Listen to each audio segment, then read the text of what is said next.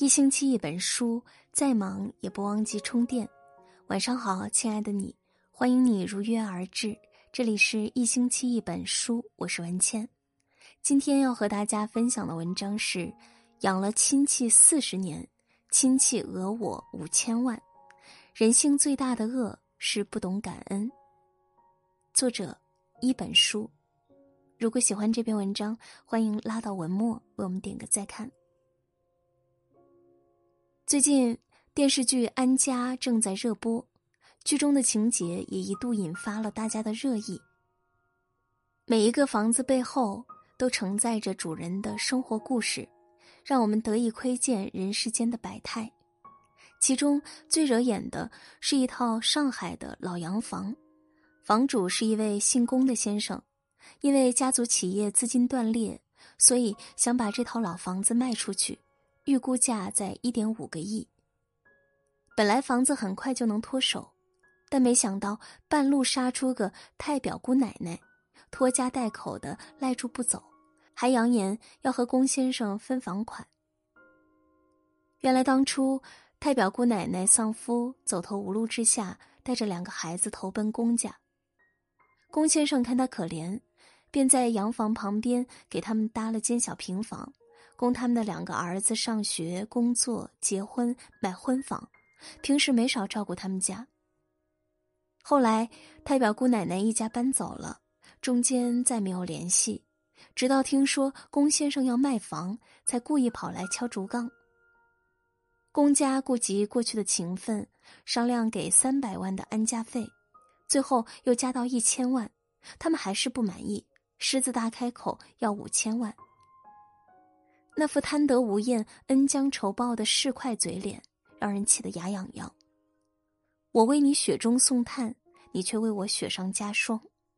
贪心不足蛇吞象，还不懂得感恩知足，这才是人性最大的恶。应该有不少人听过农夫和蛇、东郭先生和狼的故事，故事虽短，可寓意不浅。现实生活中，这样的例子比比皆是。受到他人的恩惠，不但不知感恩，反而加以算计，恩将仇报。朋友佳佳给我发过微信，吐槽他在公司遇到的一件事。前段时间，他新入职了一家公司，每到中午饭点，有几个同事就会叫他帮忙带饭，因为是新人，他便应承了下来。可每次带回来了，却没有一个人主动转钱给他。一开始，佳佳觉得是小事，也有点不好意思，就没有主动提。时间一长，他发现自己为同事垫的饭钱已经越来越多，就顺口和他们说了一下。没想到，却在洗手间听到了同事们的嘀嘀咕咕：“这么点小钱也要在意吗？”佳佳彻底寒了心。明明是他帮忙带饭，怎么到头来却成了他的不是了？他这才明白，什么叫人情薄如纸，人心凉如水。自此，他收起了往日的和善，果断拒绝了同事帮忙带饭的要求。想起三毛说过的一句话：“朋友之间相求小事，顺水人情，理当成全。”过分要求得寸进尺，是存心丧失朋友最快的捷径。就像佳佳一样，帮你是情分，不帮是本分。带了饭给你，不说声谢谢也就罢了，但千万别得寸进尺，觉得那是别人欠你的。如果助人为乐的结果反而是两头不落好，那久而久之，谁还会愿意善良呢？生而为人。可以不完美，可以不优秀，甚至可以趋于平凡，唯一不可以的就是忘恩负义。荣华富贵的时候，不能忘记雪中送炭的人；风生水起的时候，不能忘记一起吃苦的人；事业有成的时候，不能忘记鼎力相助的人。或许你我生而平凡，但唯有心怀感恩与善意，才能照亮温暖彼此。幸福也会与你我不期而遇。美剧《吸血鬼日记》里有两句经典台词：“为什么你不让别人看到你善良的一面？”因为如果他们看见了，就会期望我一直是善良的。是啊，人和人之间的矛盾，主要来源于有那么一拨人，总是义正言辞斥责别人，却唯独忘了严格要求自己。忘了审视一下自己，看看自己是否在别人遇到困难的时候献上过一份自己的爱心。英国慈善家奥利弗·库克一生乐善好施，他为皇家退伍军人筹款，长期给数十家慈善团体募捐。为了能帮助更多的人，他几乎捐出了自己全部的退休金，自己过着拮据的生活。但是他的善良并没有换来人们的赞扬与感激，相反的，库克每天都能接到超过两百封邮件和无数通电话，那些得到他帮助的人，一而再、再而三的指责他给的太少。善良永远填不满欲望的沟壑，原本的善举。在贪得无厌的人眼里，竟然也能成为必须履行的义务。心理学上有个概念叫边际效应，讲的是第一次接触事物时情感体验最为强烈，但是当第二次接触时就会淡一些，第三次更淡一些。以此发展，我们接触该事物的次数越多，我们的情感体验也越为淡漠，一步步趋向乏味。感恩也是如此。第一次收到来自陌生人的帮助，我相信大部分人都是心存感激的。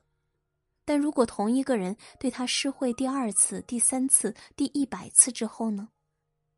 他只会将别人的好当做理所当然，哪怕你日日对他掏心掏肺，哪怕你也遇到了难处，可只要有一次帮助没有达到他的预期，怨恨就会在心里生根。所以，恩不可太过，这样才可以维系永远不会满足的人心；事不可做绝，这样才可以预防无法预测的变故。别对一个人太好，你若付出的太多，善良就会变得廉价，久而久之，别人也就不再把你的恩情当回事。我们常说，生而为人，应当善良。却往往忽略了人性的复杂与贪婪。当然，我们要守住善良的底线，但是有时候一味的善良和妥协，不仅不会感化恶，反而会令坏人更加肆无忌惮。看过一则故事，有位修行者在水边打坐，突然听到异常的响动，原来是一只蝎子落水了，正拼命挣扎。修行者决定救他，刚伸出手就被蝎子蛰了一下。他忍痛把蝎子放到地上，继续打坐。不一会儿，蝎子又落水了。修行者无惧，再次出手，岂知又被蝎子狠狠蛰了一次。朋友一禅师看见了，问他：“蝎子一而再、再而三的蛰你，你怎么还要救他？”修行者说。蛰人是他的本性，慈悲是我的本性。这时，蝎子又落水了，修行者正要伸手去捞，禅师捡了一根树枝，蝎子顺着树枝爬了上来。禅师笑了笑说：“慈悲没错，但首先要对自己慈悲，好好保护自己，才能对众生慈悲。大千世界。”人心犹如深潭，不是所有人都值得你对他好。就像农夫永远捂不热蛇，东郭先生也喂不饱一只白眼狼。别助长了恶的气焰，也别亏了自己的底线。人越长大，越明白过于善良就是懦弱，也越懂得要保护自己不受他人伤害。愿你珍惜那些在你有需要的时候总是会及时出现在你身边的人，也愿你成为可以给别人带去帮助和温暖的人。希望所有的真心都有归处。董卿说过：“有棱角的善良才是真善良，没有锋芒、没有棱角的人，很难在这个粗鄙的世界走得更远。”尽管善良看上去充满美好，但它同样脆弱。如果过度释放自己的善意，也许这会成为你生命不可承受之重。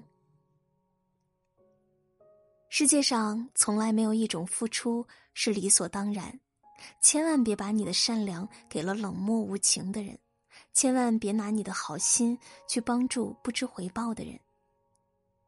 往后余生，让我们的善良带点锋芒。这篇文章就和大家分享到这里，感谢收听。喜欢这篇文章，欢迎转发到朋友圈和更多的朋友分享。今天就是这样，文倩在小龙虾之乡湖北潜江，祝你晚安。